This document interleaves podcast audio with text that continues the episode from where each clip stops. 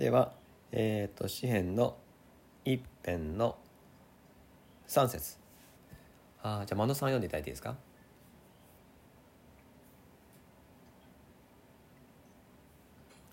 はい。詩編一編三節。その人は流れのほとりに植えられた木。時が来ると実を結びその葉は枯れずそのなすなすことはすべて栄える。はいありがとうございます。えっ、ー、と詩篇のね一編を一節ずつ、えー、味わっています。幸いな人はどういう人かっていうことで、ね、一節ではこうじゃない人っていうでしたね。で二節では、まあ、こういう人っていうことで、えー、それは、まあ、どういう人だったかっていうと二節では主の教えを喜びとし昼も夜もその教えを口ずさむと、えー、主の見前に自分の居場所を持つ人っていう、えー、一日ね、えー、途切れなくもう神様の前にいる人、えー、御言葉の中に浸っているような人なんだっていうことを、前回は味わいました。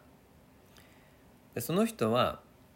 えー、何に例えられるかというと今日の3節で、えー、流れのそばに植えられた木のようだっていうんですね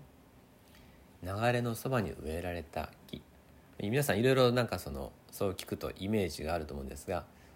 私も一つ一つ印象的なイメージがあって中国に行った時にね、えー、聖書を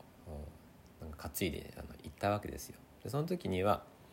あの飛行機じゃなくて安上がりに船で行ったんですね。で北京に行こうと思いましたけどですから船ですから天津港に着くんですね。で天津っていう工業都市に着いてそこから今度はバスに乗り換えて北京に移動しました。ですからあの飛行機で北京に行くとわからないんですけどもこの陸路で行くとまあ中国っていうのはやっぱり大陸なんですね、えー、初めて見ました地平線っていうのね。もう地平線まで全部あの農地なんですよ。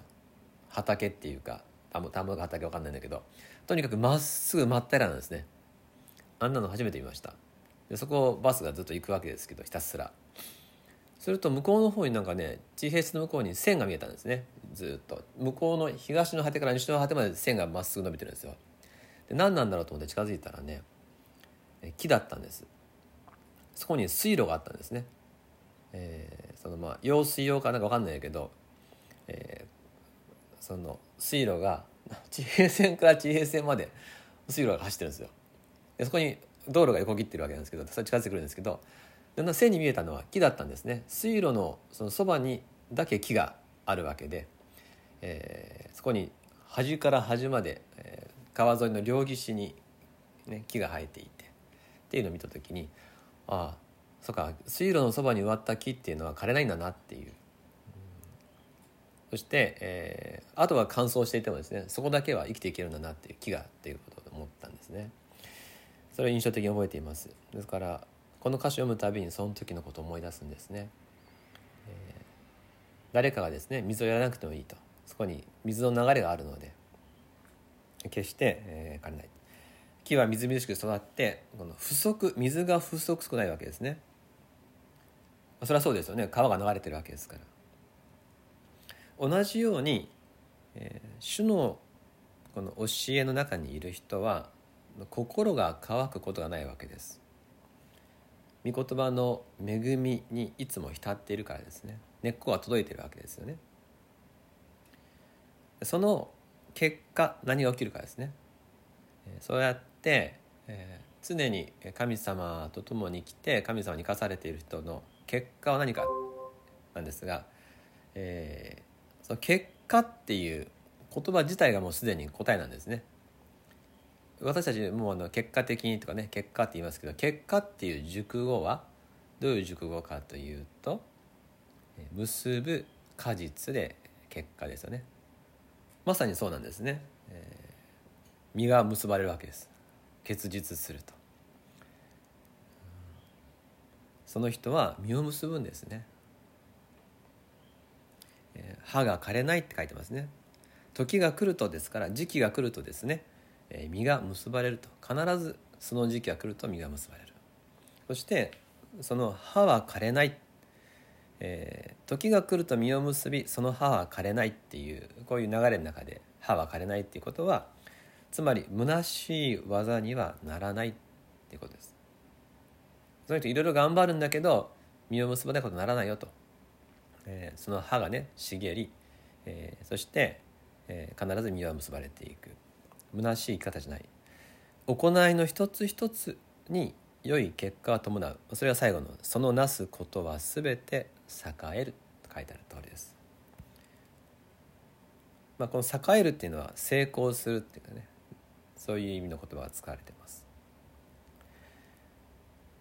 天地を作られた神様と共に生きているわけです。そして天地を作られた主の御心に沿ってことを行うんですから虚しい働きになるはずがないってことですね。このところから私たちが心がけるべき大切なことっていうのはどこに身を置くかなんだなと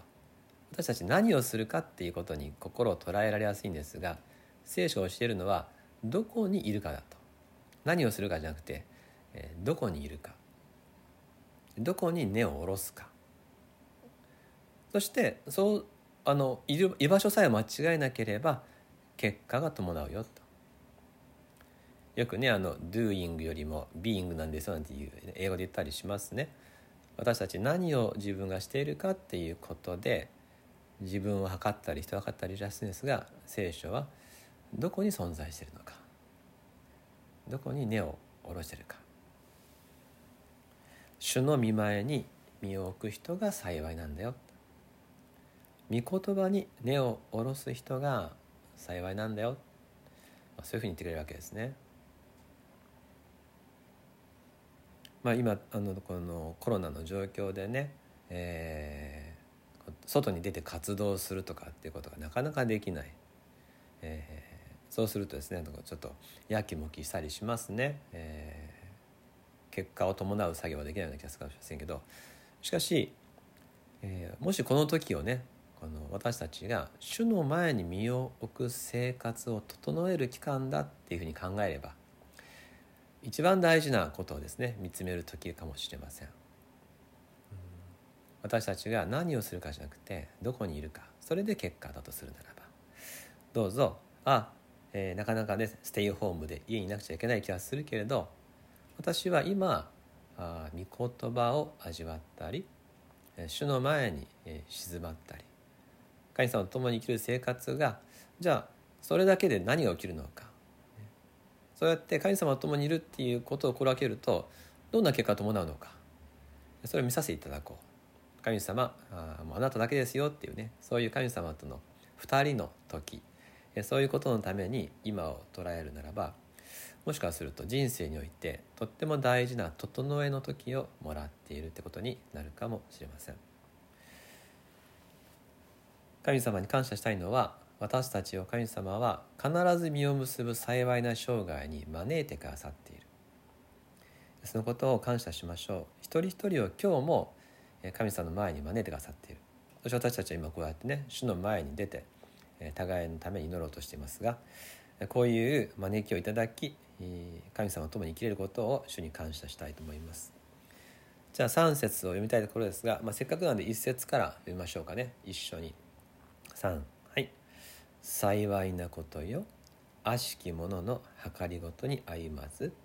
罪人の道に立たずあざける者の座につかない人。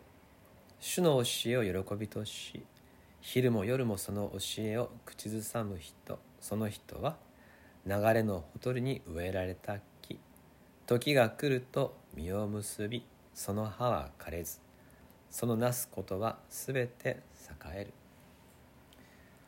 お祈りします。天のお父様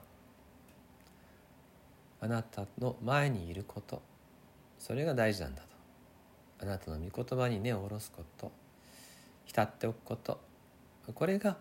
幸いな歩みなんだと。そのように、えー、仰せです。ついもっと実を結ぶためのいろんな活動とかをしなくてはならないんじゃないかという気持ちになったりしますが結果というのはどこにいるかによって結ばれるものであると。ならば主よもう今の私たちはこうしてあなたの前に静まることより他にそうすることもございませんので願わくはあなたのことを喜び楽しみながら静かに過ごす今を楽しませてくださったらと思います。そして主よあなたのと交わりの中に生きることでどんなじゃあ実が実るのかどんなあなたの技が進んでいくのかあなたの与えてくれる成功があるのかそれを見させてください。私たちあなた前に出ています。あなたが招いてくださったからです。この時を感謝して救い主イエス・キリストの名によってお祈りします。アーメン。